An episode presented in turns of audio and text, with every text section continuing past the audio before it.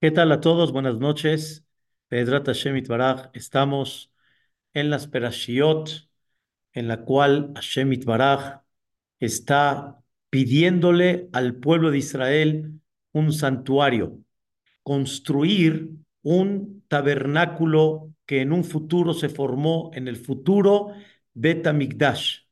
Y nada más como un pequeño prólogo, la Torah destaca que Dios le pide al pueblo de Israel, Azuli Mikdash, construyan para mí un Mikdash, un santuario, Beshahanti Betoham, para que yo pueda reposar en ustedes. O sea, no dice el Pasuk para que yo repose en él, sino para que yo repose en ustedes. Y la pregunta es, ¿Cuál es el punto que el Mikdash es para que yo repose en ustedes? Cuando estamos hablando que es un Mikdash donde va a reposar Él, no donde va a reposar en ellos. Y la respuesta es muy, muy clara. Realmente Hashem Itbaraj no necesita un Beta Mikdash para reposar en Él. Dios no necesita un lugar en la cual a dónde pueda él concentrarse, sino todo el propósito, el objetivo y la finalidad de ese Betamigdash, de ese santuario, es para que la persona que asiste a él sienta la presencia divina y se lleve y se cargue de energía para todo el día, para toda la semana y para todos los días de su vida que realmente va en cualquier esquina del mundo. Siempre necesitamos un lugar donde nos ubiquemos, un lugar donde volvamos otra vez a establecer esa brújula correcta. La rutina de la vida, las cosas de alguna forma día a día nos distraen y nos pueden provocar de alguna manera distraernos del objetivo principal. Cuando tú vas al santuario, cuando tú vas al CRIS, lo que le llamamos hoy, cuando tú vas a la sinagoga, es el lugar donde tú te ubicas, es el lugar donde tú en ese momento vuelves a conectarte con Dios. Dios se conecta contigo para que en cada lugar del mundo veas la presencia de Dios. Es muy importante saber ¿A qué venimos y a qué estamos en un Betacneset? Venimos a ubicarnos en la vida y a volver a sentir, mira cómo Dios creó la luz, Yotzer Or, mira cómo Dios creó la oscuridad, Asher Vidbaroma Aribarabim, mira cómo Boreolam está, es tan grande con todos los favores que nos ha hecho, Mismor le toda, mira Shemit Baraj cómo se acerca a todos los que están indefensos, Ose Mishpatla Ashukim, Notelechem Naraivim, cada detalle que uno ve en la tfilá y ve en ese santuario es una manera como vuelves a reposar a Dios en tu corazón. Para eso, Dios pidió un donativo. Aquí entramos al tema. Para eso Dios le dijo al Am Israel, tomen un donativo para el santuario. ¿Cuál es el donativo? Oro, plata, cobre, telas, telas de diversos colores, púrpura, azul verdoso, blanco, madera, etcétera. Todo este donativo Dios le pidió al Am Israel, pero se lo pidió en un término muy interesante. ¿Cuál fue el término que Dios le pidió al Am Israel? Tomen un donativo.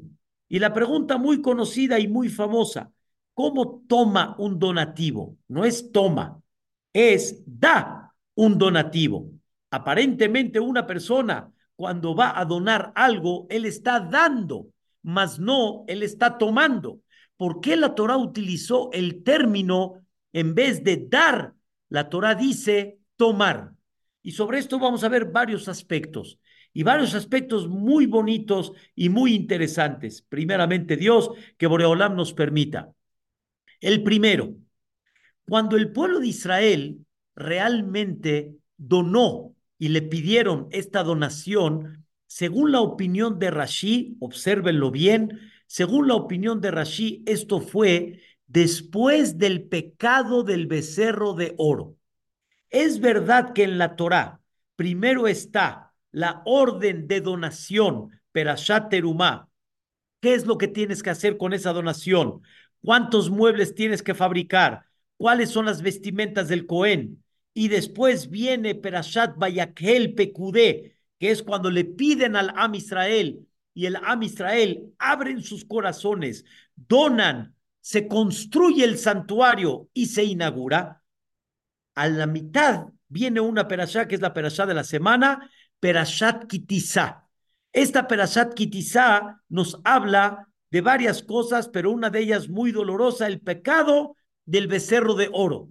Y sobre eso dice Rashi, realmente no sucedió primero la orden de donar al santuario, vino el pecado del becerro de oro y después vino la orden al pueblo de Israel ya ejecutando la donación y la construcción del santuario. No fue así. Realmente primero fue el pecado del becerro de oro. Y después de que pecaron el becerro de oro, vino la orden del donativo y la ejecución para construir ese Betamikdash. Y sobre eso quiero que vean algo muy, muy interesante. Dice el Midrash en Perashat Pekudé, dice el Midrash, El Pekudea Mishkan, Mishkana Edut. Estas son, de alguna manera, el censo que se hizo sobre el Mishkan, los donativos. Este es el orden de cuánto se donó y cómo le llama la Torah al santuario Mishkana Edut. Es el Mishkan del el testimonio. ¿Qué significa es el Mishkan del testimonio? Dice el Midrash algo increíble. Cuando el pueblo de Israel pecó en el becerro de oro, en ese momento Hashem Itbaraj dice, ¿cómo? Estábamos en la boda, matando la entrega de la Torah, en la mera boda. Y justo, como dicen, no pasando unas horas, te fuiste con otro, te fuiste con otra persona. Am Israel, 40 días después de la entrega de la Torah, se fue con el Eigel Azahab, con el becerro de oro. O sea, se consideró abodazará, idolatría. Me cambiaste por otro o me cambiaste por otra. No puede ser. ¿Cómo es posible que de alguna forma te fuiste con otro? Eso fue lo que hizo Am Israel en el becerro de oro. Y Hashem Itbaraj estaba muy enojado. Akadosh Baruj quería eliminar al Am Israel. Al final sube Moshe Rabbenu 40 días, pide perdón, por favor, perdona al Am Israel, sino que lo borren a él y no que no borren al Am Israel. Todo lo que hizo Moshe Rabbenu hasta que al final Akadosh Baruj le manifiesta a Moshe Rabbenu, Salahti Kidbareja. Perdoné. Ya, se perdonó al Am Israel. Pero, ¿cómo realmente podemos saber que se perdonó al Am Israel? Vean lo que dice el Midrash. Dice el Midrash algo increíble.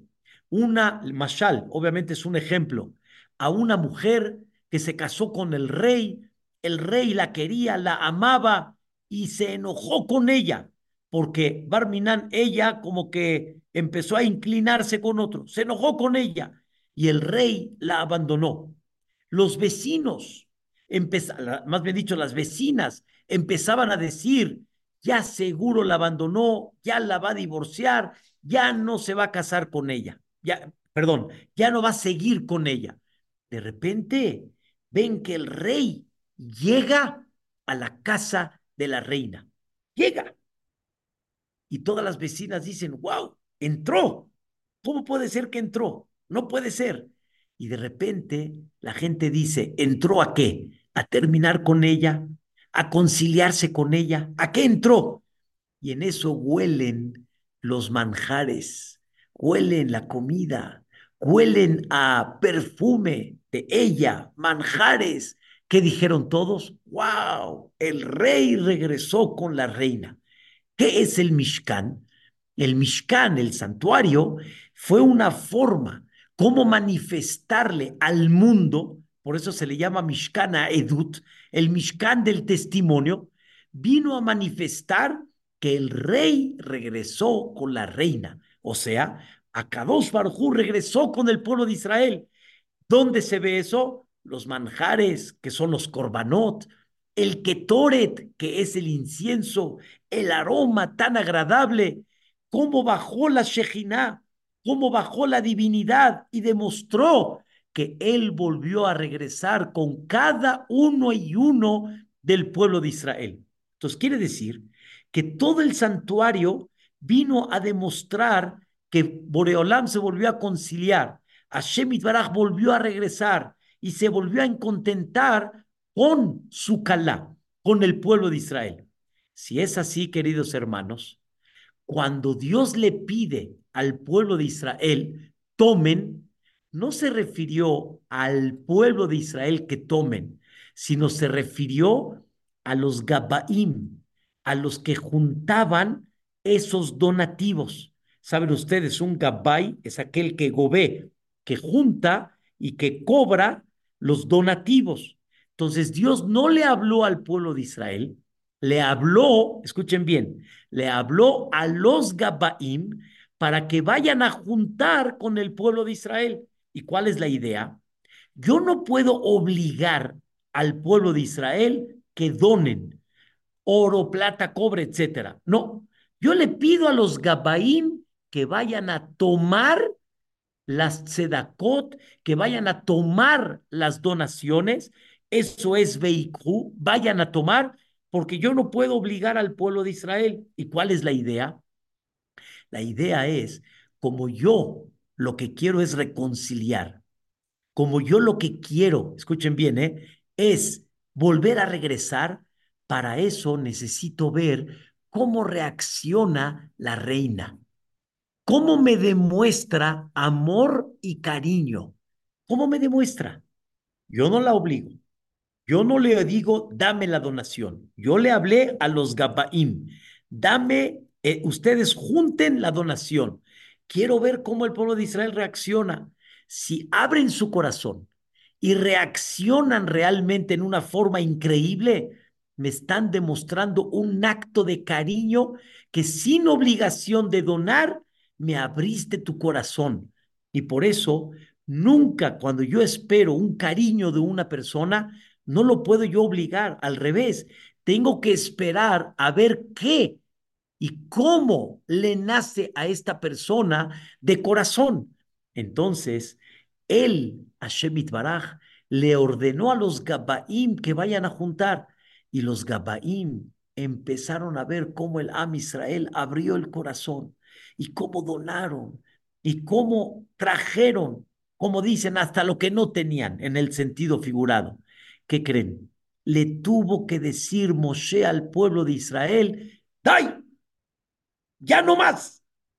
Donaron tanto que él tuvo que decir, ya, por favor, ya no donen más. En otras palabras, el pueblo de Israel se entregó, se entregó. Y ahí es cuando Dios dice, ah, te entregaste, entonces voy a reposar en ustedes voy a volver a reconciliar con ustedes. Queridos hermanos, el primer punto, ¿por qué utiliza el término tomar? Porque no te puedo obligar. Yo le hablo a los Gabaim, no te hablo a ti. Y ellos son los que tienen que ir a juntar. Y tú tienes que demostrar el amor y el cariño. Según esto, queridos hermanos, ¿dónde se ve realmente el amor y el cariño de la persona, de la novia, de la reina hacia el rey. No nada más cuando haces lo que tienes obligación, sino cuando haces lo que obligatoriamente no tienes, pero con todo y eso haces cosas extras, cosas de más, cosas que realmente manifiesten de una manera el amor y el cariño que te tengo. Y es lo que le llamamos nosotros en conceptos de la Torá, no la alajá, sino la jumbra, el mehadrín, la manera bella como cumplir las cosas. Por ejemplo, Tú puedes comprar un tefilín kasher. Tú puedes comprar una mezuzá kasher, keshera. Tú puedes cumplir un Shabbat mínimo según la halajá y no se considera que transgrediste, pero tú puedes cumplir la mitzvah de una manera más bella, puedes cumplir el Shabbat de una forma mucho más elegante, puedes hacer cosas mucho mejor y ahí es cuando se ve que tienes el amor y el cariño y ahí es cuando Dios dice, wow, entonces me demuestras cariño y amor. Dios en ese momento viene a reposar y viene a estar contigo. ¿Dónde se ve el acto de cariño? ¿Dónde se ve el acto de amor? Cuando la persona realmente actúa más de lo que tiene obligación en lo mínimo. Y por eso dice la Mishnah, dice algo increíble. Yehuda ben Teba Omer, Yehuda ben Tema, Yehuda, el hijo de Tema, solía decir, Eveas Kanamer, Bekal Kanesher, Beratskatsebi, Begibor Kaari. O sea, sé ágil, sé valiente, sé apresurado. ¿Para qué? Para hacer Retzon Abija Shebashamay, para hacer la voluntad de, tu creador, de tu padre. No dice para hacer la obligación y la orden de tu padre, sino para hacer la voluntad de tu padre, porque no hay una cosa tan increíble como hacer la voluntad que tú estás viendo, no en tu padre estás viendo la orden, sino tú estás haciendo la voluntad. Lo quiero hacer feliz lo quiero tener contento, quiero demostrarle que lo valoro, que lo quiero. Y esa es la manera como Dios reposa en ti, como Dios viene y realmente está en tu casa. ¿Cuánto no esperaríamos que Dios esté en nuestra casa?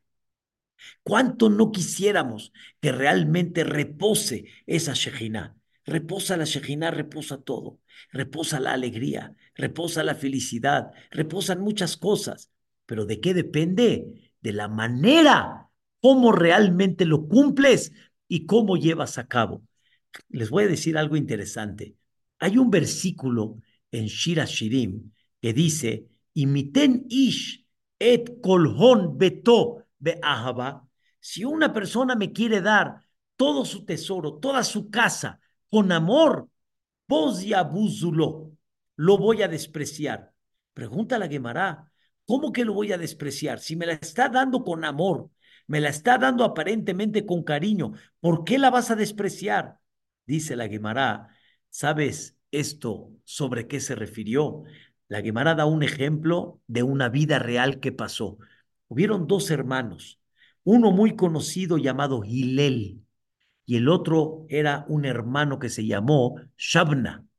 Shabna era hermano de Hilel. Hilel decidió ir a estudiar Torah, crecer en Torah, crecer como persona y ser la futura personalidad conocida como Hilel Azaken. Shabna decidió otra cosa, Shabna, su hermano, decidió ser un hombre de negocios. Al final, escuchen qué cosa interesante, al final, Gilel creció, Shabna creció, pero al principio Shabna le dijo a su hermano, que Dios te bendiga. O sea, Yaniel no estaba muy acorde a la idea de Hilel, y Hilel se las tuvo que ver para estudiar Torah. Hilel tuvo que echarle muchas ganas con tal de crecer en Torah, a tal grado que cuentan los jajamim que Hilel, de la moneda que ganaba diariamente, la mitad la tenía que dar para entrar a estudiar Torah. En aquella época así era. Hoy en día nosotros entramos a los lugares, Batek obviamente que quien hace todos los gastos de luz, de comida, de, de, de servicios, de Hazanim, etcétera, eh, todo eso hay que juntarlo. Antes se pagaba para eso. La gente quiere ir a estudiar, la gente quiere entrar al Beta Midrash, la gente pagaba. Un día Hilel no pudo, no tenía para entrar al Beta Midrash y se iba a perder Hilel de la clase tan importante de ese día. Y no es como hoy en día, queridos hermanos, que hay libros. Hay libros para estudiar y si no estudiaste hoy, estudias mañana. No, la clase que te perdiste ayer no se escribía y era todo Balpe y la tenía que aprender del Rab. Y Lel estaba muy intrigado, ¿qué va a pasar? ¿Qué, es, ¿Qué voy a hacer hoy? Y escuchen bien, muy, muy importante, y Lel se puso en el tragaluz, en un domo que había, era invierno, hacía mucho frío, y Hillel se puso en el domo justo que estaba arriba, arriba de la clase del jajam, y se puso a escuchar. Pero empezó a nevar, empezó a nevar, empezó a nevar, y cubrió a Hillel completamente. Y eso obscureció completamente el Midrash, y se dieron cuenta que había una imagen de una persona, y Hillel entró en Sacaná sin que se dé cuenta con tal de estudiar Torah. Y de ahí en adelante, la Gemara platica que la gente dijo, si es así, hay que buscar la manera de juntar dinero, pero no prohibirle a una persona que entre a estudiar Torah si no tiene los recursos económicos. Pero ese fue el esfuerzo de Hilel tan grande. Y Shabna no lo ayudó. Su hermano no lo ayudó. Cuando Hilel se hizo Hilel, wow, ahora sí, Hilel, el grandioso, llegó Shabna y dijo, ah, este es mi hermano, realmente es la persona que está con ese nombre, con esa popularidad, con esa imagen de sabiduría. No, llegó con su hermano y le dijo, nos dividimos mitad y mitad, yo te mantengo y tú me das, como dicen Isahar Zebulun, me das la mitad de tu Torah, yo te doy la mitad de mi estudio. Dice la Gemara, no, hijo, eso no es una donación, eso no es una valorización. Cuando ya soy Hilel, entonces me das dinero, pero si no soy Hilel, ¿no me apoyas? A eso dice Shira Shirim, si me das tu casa con amor, porque sí se la das con amor, pero me la das por conveniencia, me la das porque ahora sí te diste cuenta, ahí ya no. Yo quiero que me demuestres amor y cariño, no por la conveniencia, sino por la realidad. ¿Y dónde se ve eso? La manera como cumples Torah o mitzvot. Esa es la primera explicación. ¿Por qué la Torah dice, Veikhu, tomen? Porque ¿a quién se refirió? a los Gabaim que ellos tienen que tomar. ¿Cuál fue la idea? Quiero ver el corazón de Am Israel que realmente quiere conciliar conmigo y que realmente me aman y me valoran y me quieren. Mira cuánto donaron para el Mishkan, lo que hicieron en el Egel Azahab para el becerro de oro, triplicaron y cuatriplicaron mucho más el donativo para el Mishkan. Y ahí fue cuando Dios se dio cuenta del amor y de cariño que realmente ellos tienen con Hashem Baraj. Explicación número dos, y muy importante. ¿Por qué dice Veikhu?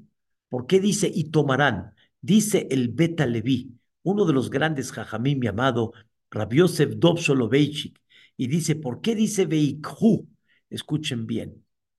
Todo lo que la persona tiene en dinero, económicamente, todo, todo, todo, todo, todo, quiero decirles un, una, una idea muy importante. No hay una regla en absoluto en el tema económico. No hay una regla. Hay muchas cosas que de naturaleza la regla está clara. Cómo mantener una carne, cómo mantener un guisado, cómo mantener un, este, un campo, hay reglas en la vida de naturaleza que Hashem Baraj las establece y las mantiene. Pero la Parnasá, no hay reglas. Hoy tienes, mañana puede ser que no tengas. Hoy no tienes, mañana puede ser que sí tengas. No hay una regla. Y la persona no puede asegurar su Parnasá toda la vida.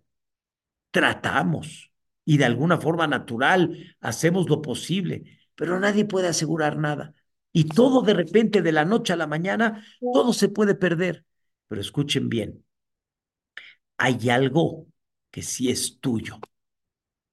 Hay algo que eso nadie te lo quita, que es todo lo que donaste, todo lo que aportaste y todo lo que ayudaste a instituciones de Torah, pobres, enfermos, Hatán y Kalá, etcétera, todo eso es tuyo.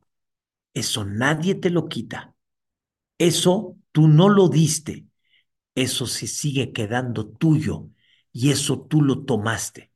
Sobre eso cuentan del famoso Don Itzhak Abarbanel. Hubo un gran jajam en España que le llamaban el Abarbanel.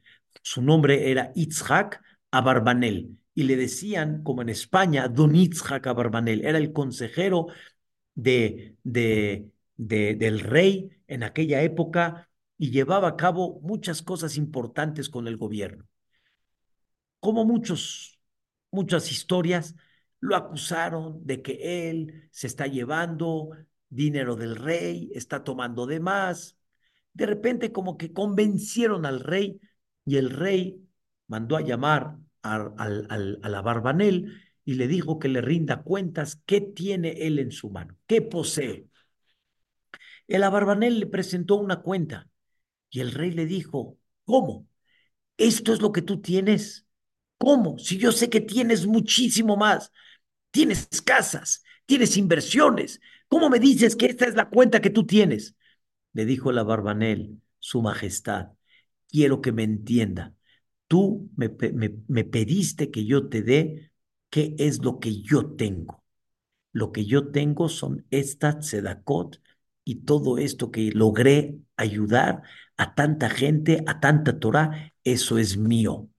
Todo lo demás está a mi nombre, pero no es mío, porque hoy está, yo estoy acá, mañana vete a saber. ¿Saben cuántas veces veo edificios, departamentos acá en México, donde vivían gente que yo conocía? Ya no están. El edificio está, el departamento está, el negocio está, él ya no está. No se lleva a la persona absolutamente nada. ¿Qué sí se lleva? Se lleva todo lo que él donó, todo lo que él hizo para levantar, para levantar familias, para levantar espiritualidad, para levantar salud, etcétera.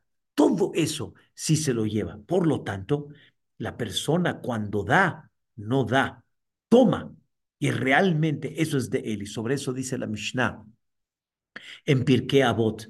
Dice, no inviertas en cosas que no te van a acompañar, que no van a ir contigo después de 120 años, porque todo eso nadie se lo lleva.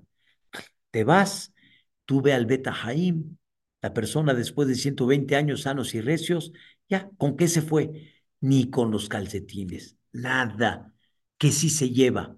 El Shem cuánto ayudó, cuánto aportó, cuánto hizo.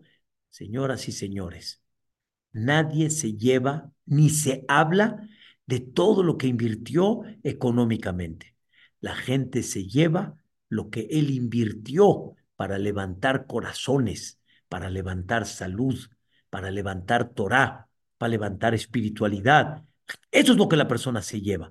Y por eso la Torah dice, Veikhu, por eso la Torah destaca, todas las donaciones que das, al final, ¿para qué es? Para que tú, tú lo tomes, para que sea tuyo, mas no para que realmente digas, yo lo di, si no es tuyo, tú lo das. Es una cosa importantísima que la persona debe de pensarlo, debe de sentirlo y debe de llevarlo a cabo durante toda su vida. Y obviamente que no nada más es económicamente, todo lo que tú inviertas, escuchen bien, con tu capacidad, con tu cuerpo, con tu consejo, con tu sonrisa, todo lo que puedas apoyar y que eso levantó el ánimo de una persona y que eso le ayudó al otro a que Besrat Hashem tome un, una dirección en la vida correcta y que eso ayudó a que la persona pueda tener una mejor conexión con su familia. Todo eso es tuyo. Tú no diste, tú tomaste y todo eso se queda. Y todo eso de alguna manera se registra allá arriba. ¿Y esto de quién es? De Sheli. Eso es mío. Es como, por ejemplo, cuando Rabbi Akiva, después de 24 años, regresó con 24 mil alumnos y estaba su esposa metiéndose entre la gente y la gente no sabía quién era. Y al final, cuando Rabbi Akiva la, la, la vio, que venía a su encuentro, dijo, señores, tienen que ponerle, como decimos aquí, un tapete rojo, porque lo mío y lo de ustedes, quiere decir, lo que yo soy Rabbi Akiva y lo que ustedes son 24 mil alumnos de Rabbi Akiva, es de ella. Entonces, ella dio, ella dio de su tiempo, no, ella tomó todo lo que tenemos hoy de Rabbi Akiva es de Rahel. Todo lo que tenemos de esos 24 mil alumnos es de Rahel. Todo el Talmud que hoy en día tenemos es de Rahel. Nosotros pensamos que de alguna manera la mujer, estando en casa, viendo por los hijos, viendo por la familia, y los otros que se van al CNIS y se van a estudiar Torah y se van a la escuela. No, todo eso de quién es? Shelah, todo es de ella. Así hay que ver la vida. La vida hay que verla que tú no das, tú tomas. ¿Y cuántas cosas en la vida es lo que la persona tiene que tener? Por eso, la persona tiene que pensar mucho en todo lo que hace, en todo, en cada paso y paso en la vida. Tiene la persona que decir, ¿realmente estoy tomando o no estoy tomando? No estamos hablando placer mundano, estamos hablando en cada acto que haces. Deja una huella y te la quedas tú, esa es tuya. Dejas una huella de enseñanza, una huella de ayuda, una huella de, de inspiración, eso es tuyo y eso nadie te lo va a quitar. Y es muy importante que la persona todos los días tiene que sentir cuánto tomé, no cuánto di, cuánto tomé. Y todo lo que tú des para aportar, para ayudar, para levantar, para animar, tú no diste, tú tomaste de. Y cada noche sube la Neshama y va allá arriba. Y en ese momento la Neshama apunta todo lo que ya es tuyo. Eso nadie te lo puede quitar. No dejemos ningún día de tomar. No dejemos ningún día de invertir en las cosas que realmente se van a quedar con nosotros. Es la segunda explicación. Entonces sale. La primera explicación es, hablaron a los Gabaim y la idea era cuánto el pueblo de Israel se abre el corazón para donar.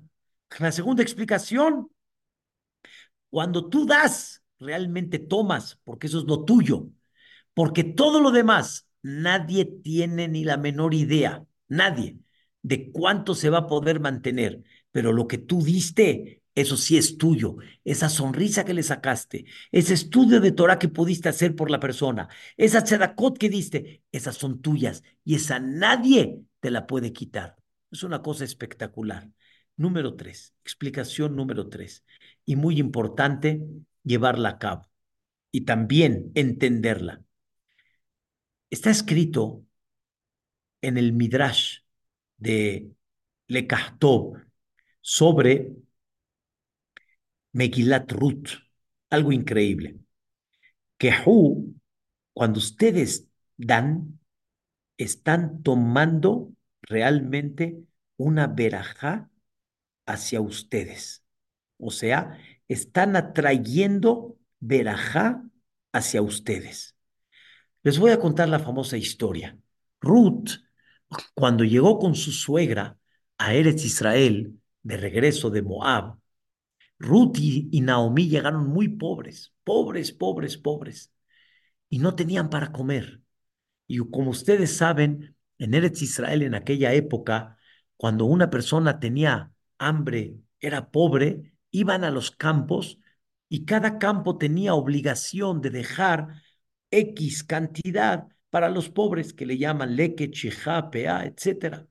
Entonces los campos se llenaban de los pobres y la gente los dejaba entrar y ahí recopilaban.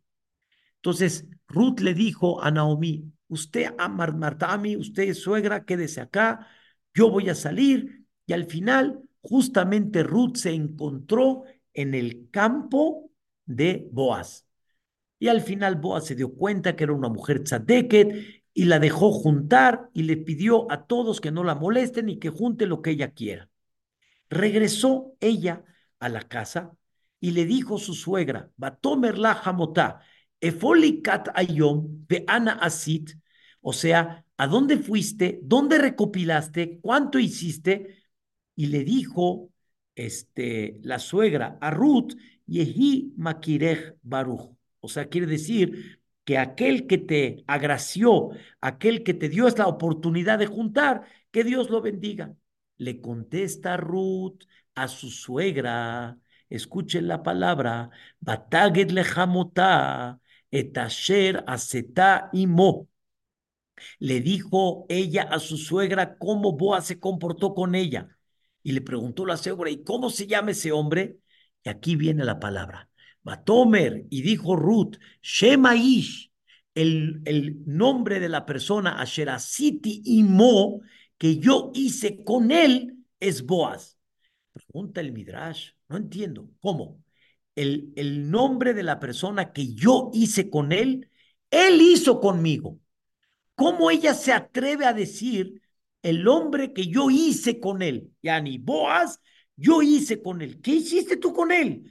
cuando él hizo contigo. Dice el Midrash algo increíble. Yo.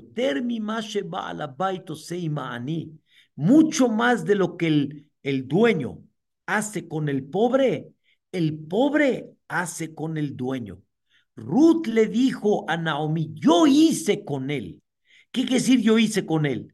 Por mediación mía, él lo que hizo conmigo, él ganó muchísimo más porque realmente, aunque Él me dio, pero la bendición que Él va a recibir por haberme dado es incalculable. No hay manera de describir la bendición tan grande que Él va a recibir por haber hecho conmigo. Eso fue lo que Ruth le dijo a Naomi. Es otra perspectiva. Y obviamente todo tiene que ser con humildad. No puede llegar el rico y decir yo te mantengo. Ni tampoco el pobre puede llegar con el rico y decirle, yo hago más contigo. No, cada uno tiene que entender su papel. Pero la realidad es que más de lo que hace el pobre, el rico con el pobre, hace el pobre con el rico. ¿Por qué? Porque el pobre ganó comida y el rico lo que ganó principalmente, escuchen qué es, ganó Birkat Hashem, ganó la bendición de Dios. Eso fue lo que él ganó. Ganó la, la, bendición de Dios. Quiero explicarles este punto. Imagínense ustedes que una persona esté con el rey. Más bien dicho, el rey lo viene a visitar a su casa. Imagínense, viene a visitarlo a su casa. ¿No es una cosa increíble que el rey te venga a visitar a casa? Es lo máximo que hay. Pero créamelo, mientras él esté en tu casa, vas a tener la seguridad y la tranquilidad que no te va a faltar absolutamente nada. No te va a faltar nada. Y no te puede faltar nada, porque está el rey. Cuando está el rey contigo, nada te puede faltar. Todo lo que tengas, todo va a ser increíble. Nada te puede faltar. Y es la realidad, porque realmente no hay manera y no hay forma de que te falte cuando el rey está contigo. ¿Quieres que el rey esté contigo en tu casa? Conforme más ayudas al necesitado, no estás dando, estás tomando. ¿Qué tomas? Que el rey llegue contigo. Y quiero decirle sobre esto un versículo. Hay un versículo en Mishle que dice, y la Gemara sobre este versículo dice que si, que si Shlomo Amelech no lo hubiera dicho, no nos hubiéramos atrevido a decirlo. Pero es algo impactante. Dice así, Milve Hashem, ¿tú quieres realmente que Dios te deba? Que Dios sea deudor tuyo, Onen Dal, dale al pobre. Dice los jajamim, ¿cómo? Si yo le doy al pobre, él se hace deudor y yo me hago acreedor, yo soy el que presta y él, y él es el que me debe. Dice la Gemara, así es. Dios se siente comprometido contigo. En el momento que tú le das al pobre, Dios está comprometido contigo por lo que tú le diste al pobre. Y hace cuenta que Dios te dice, te debo, te debo. ¿Están escuchando? Te debo. O sea, necesito pagarte por lo que tú hiciste. ¿Qué se refiere el concepto te debo? Si tú necesitas salvación, si tú necesitas de alguna manera protección, si, algún, si, alguna, si alguna forma necesitas un cuidado en específico, no tienes idea, no tienes idea lo que realmente representa. No tienes idea lo que realmente representa. Porque cuando tú le das al pobre y Dios te debe a ti, eso que Dios te debe, te lo va a pagar, wow, con cosas increíbles, con cosas fantásticas. Ese es el concepto, queridos hermanos, del tema tan importante de Kehu. Quiere decir, tomen. Ustedes no están dando, están tomando para ustedes la verajá de Dios. Y por eso las oportunidades que se presentan son oportunidades de tomar.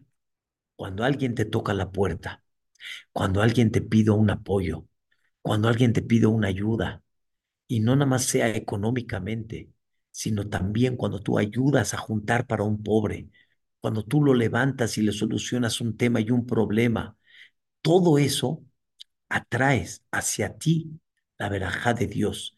Y tú realmente tomaste, no diste. Esta es la tercera explicación. Y es algo maravilloso que la persona tiene que nada más cambiar su visión de vida para comprender que realmente es un negocio redondo y que vale mucho la pena. Y cuando Dios ve que realmente miras por sus hijos y comprendes lo más importante que hay, es cuando me demuestras hermandad, entonces yo soy un padre para ti. Quiero decir algo interesante. Los jajamín destacan en la tefilá que Dios se comporta con nosotros o como padre o como rey. Como dice la tefilá, por ejemplo, Avinu Malkenu, Ashivenu Avinu le Torateja, Bekarevenu Malkenu la. Hay dos conductas, hay como padre y hay como rey. ¿Cómo les gustaría que Dios se comporte con ustedes, con nosotros, con cada uno? ¿Como padre o como rey? A todos nos gustaría como padre, porque si es como padre, pues obviamente que el papá consiente más, abre más su puerta. Como rey, pues obviamente que es rey, es otra conducta. Así a todos nos gustaría. ¿Cómo le hacemos para que Dios se comporte con nosotros como padre y no se comporte como rey? Respuesta, queridos hermanos, para que Dios se comporte como Padre y no como Rey, lo que necesitamos es que, escuchen bien, te comportes con tu hermano como hermano. Y entonces Dios se va a comportar contigo como Padre. Cuando Dios ve que realmente tú quieres comportarte, escuchen bien, como hermano, Dios se comporta como padre. ¿Y cómo demuestro que me comporto como hermano? Cuando veo por él, cuando lo apoyo, cuando lo ayudo, cuando lo enaltezco, cuando no hablo mal de él. Y entonces él se comporta como padre. Y tú tomaste, tú diste, no, tú no diste, tú tomaste. Te convino, atraíste sobre ti, Birkat Hashem, la bendición de Dios. Cuarta explicación, y no menos, y tan importante como las primeras. ¿Por qué dice tomen y por qué no dicen den? Queridos hermanos, la vida hay un dicho que dicen, el que no, el que no vive para servir, no sirve para vivir. La vida realmente es servir. La vida es dar. La vida realmente es compartir. Y conforme más compartes, conforme más mires al otro, conforme más se vea el interés hacia los demás, ganas, ganas amistad, ganas que la gente está contigo, ganas que de alguna manera la gente eh, siempre esté de alguna forma pensando en ti también. Es todo ganancia. No se considera que uno pierde. La vida, queridos hermanos, no es un trueque. Cuando la vida es un trueque, me das, te doy, te doy, me das, pues cuando no me convengo o cuando no me interesa, no te doy. Pero después el tiempo te va a demostrar cuánto perdiste por ver la vida como un trueque. Y de alguna forma, cuando no te convino, no invertiste y después te preguntas, ¿por qué la gente no ve por mí? ¿Por qué la gente no me saluda? ¿Por qué la gente no me hace como a otros le hacen? ¿Por qué te lo van a hacer si nada más siempre pensabas en ti y nada más veías con soberbia y de alguna forma nada más pensabas a ver cómo lo exprimo y nada más veías tu interés personal? ¿Cómo quieres que la gente te vea? Una vez platicando este tema, este punto que estamos platicando, con una persona, Alaba Shalom, que ya falleció, que tenía un poder económico muy, muy grande. Cuando platicaron con él, un gran amigo de este tema, él abrió los ojos y dice, ¿cómo? Entonces, muchísima gente lo que me aprecia y lo que me dice, oh, Baruja va, hola, es nada más por lo que yo valgo. Y si no, entonces no. Él solito empezó a recapacitar y empezó a entender que tal vez está utilizando todo eso como un poder y un medio para, pero en el momento que no lo tenga, nadie lo va a mirar. Y eso es un dolor muy grande, que te valoren por lo que realmente humanamente eres, por lo que realmente eres una persona eh, abierta, cariñosa, amorosa, amistosa y que realmente tiene el corazón de una forma siempre presente a cada persona y persona. Saluda a los chicos como a los grandes, mira a los indefensos como a los que tienen. Eso es lo que tú tomas y eso es lo que realmente te llevas. Y eso es lo que siempre te lo van a corresponder 120 años. Piensa en los demás y vas a ver cómo vas a sentirte tan apreciado y de alguna forma tan valorado por lo que representas. Había una persona que siempre entrando al CNIS, su saludo, sus dulces, sus frases, viendo por los demás. Increíble, increíble, increíble. O sea, de una forma fantástica. Cuando se ausentó un día del Betacneset, todos ya estaban al pendiente. ¿Qué pasó? ¿Qué pasó? ¿Qué sucedió? Una persona que deja huella en los demás. La gente al final va a ver por él. Y él tomó. Y todos necesitamos sentirnos de alguna manera admirados, sentirnos que no nos ignoren. Todos no queremos que nos volteen, todos queremos que seamos apreciados por los demás. ¿Eso de qué depende? De hasta cuánto tú realmente das. Y si tú das, realmente, ¿qué va, qué va a pasar? Vas a recibir. Queridos hermanos, esa es la idea. Esa es la, la, elevación vivimos mucho, así lo, lo manifiesto y lo explico, vivimos mucho en automático. O sea, como venga el día y dejamos de estar conscientes en invertir y decimos muchas veces que no tengo tiempo. Y hay veces un saludo, unos minutos de atención, un poquito más de prestar atención a ciertas cosas y temas, vas a ganar. ¿Cuánta gente no nos dice, es que mi esposa no me hace, es que mi marido no, es que mi amigo no?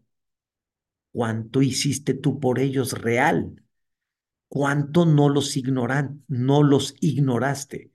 ¿Cuánto realmente estuviste al pendiente de ellos?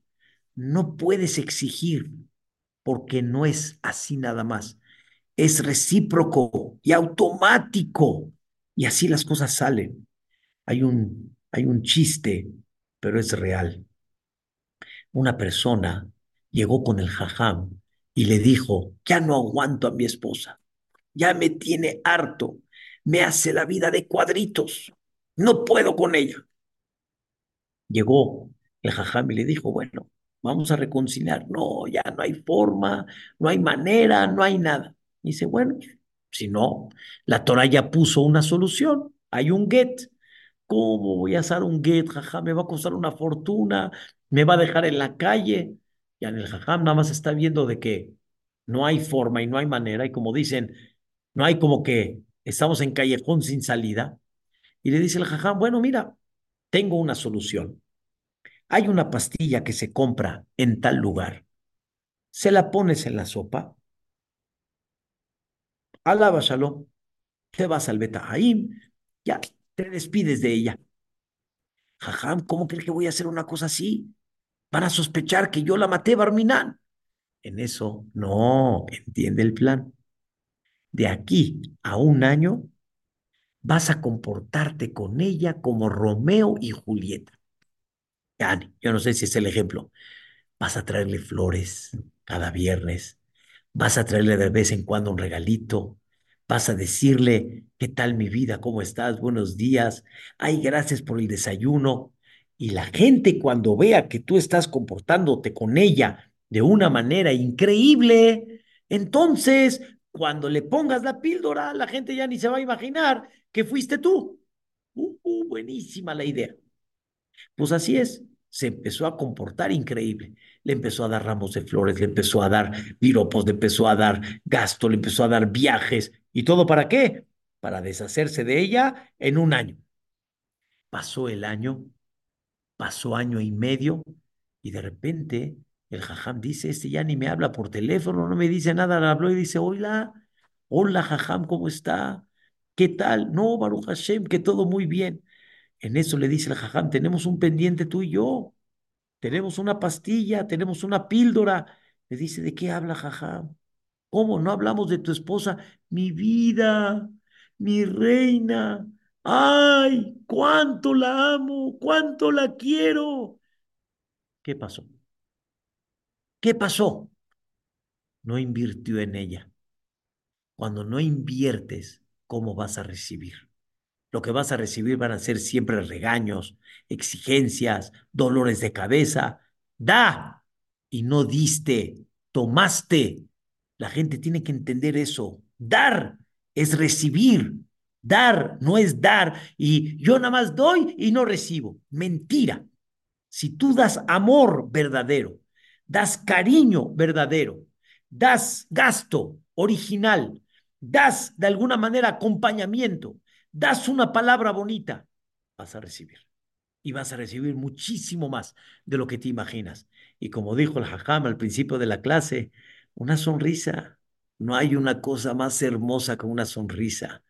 Y vas a recibir más de lo que te imaginas. Mucho más. Siempre recibe al Cal, Eve, Kabele, Kola, Adam, Beseber, Panim, Recibe a cada persona con sonrisa. ¿Qué diste? no diste, recibiste, y todo el tiempo que se llama recibir. Y esa es la filosofía que Hashem Baraj quiere en la vida. Deja de dar, empieza a tomar. Y para poder tomar, da de todo corazón. Por eso dice la Torá, ¿cómo hay que dar? Y de libó, lo que el corazón te quiera dar. Y eso es lo que hay que dar, queridos hermanos. Que Bezrat Hashem en los cuatro puntos que hablamos, tanto te muestra de tu cariño a Dios, y vas a recibir de Dios algo increíble. Tanto en el concepto que es lo que te quedas. Eso es tuyo, eso nadie te lo va a quitar. Tanto en el concepto que vas a traer la bendición de Dios al ayudar a su hijo, al ayudar al pobre. Y tanto el cuarto concepto que siempre cuando das, tú recibes, porque según el comportamiento que tengas, tú es el que vas a dar, nunca vas a dar, siempre vas a recibir. Saludos y buenas noches a todos. Amén, amén, Jacob Nakash. Qué hermosura de clase, qué espectacular conceptos. Uno piensa que a veces dar es con dinero, pero cuánto se puede dar con una sonrisa, con un abrazo, con una bonita palabra, como lo explicó. Preciosos conceptos y preciosa clase, como se esperaba, dice Aham Nakash. Gracias, cuánta enseñanza maravilloso, y gracias Aham Nakash y a Gamsun Letová por enseñarnos lo que es dar es maravilloso. Dice acá, dice, por favor, salúdeme a Ham Jacob Nakasis de Argentina, dígale que me, me, desvelé con él y no hay nada más hermoso que desvelarse con una clase como esta, con estos consejos y conceptos, y ojalá que podamos sentirnos, dice acá, cuando damos, como se siente el Sazam cuando transmite este concepto, dice acá, muchas gracias, y saludos desde Venezuela, hacía falta escuchar una clase como la de esta noche. Gracias, Jamia casa. Gracias, Hamzum Gracias, porque esto es lo que necesitamos. Dice, es la inyección de energía que nos enseña cómo hay veces pensamos que no tenemos dinero y por eso no podemos dar, pero una sonrisa vale más que cualquier centavo. Dice acá, eh, me piden la cartelera, claro que sí. Mañana Hamsul Jamu, el jueves Ham David Pérez de Panamá, el domingo Ramak Benjo, y así seguimos toda la semana. Decirles también torazoom.com, la mejor opción donde estará esta clase, dice Hazaku Baruch, amén, amén. Entonces, como dice el Rab, seamos siempre botella y no vaso. Así dice. Está bien. dice, dice, seamos botella y no vaso. Dice, saludos de Colombia, de Paraguay. Escriben y dicen, gracias, Gamsum Letová, como todas las noches le agradezco y agradezco por esta clase tan bonito de Jacob Nakash, dice Gam Zoom es lo máximo. Por último, dice aquí, Jajam, hoy no dijimos el mismo Letodá, pero quedamos igual de pero quedamos igual de agradecidos con esta clase tan bonita. Gracias, gracias. No se les va ni una, Jajam, aquí. que no se me olvide para la otra, gracias. gracias. Muchas gracias por, y muchos, muchos eh, escriben, Jajam, por esta clase tan bonita, que sabíamos que así iba a ser. Me preguntan dónde volver a escuchar, con mucho gusto torazoom.com. En unas horas ahí estará esta clase y muchas más que tenemos de Ham Yacob Nakash que ha dado en esta plataforma. Ham Yacob, valoramos su tiempo. Muchas gracias por esta clase tan bonita. Nos vemos pronto. Familia va mañana, Hamsel Benjamu, misma hora, mismo canal. Aquí los esperamos el día de mañana. Muchas gracias a todos. Buenas noches. Hasta mañana.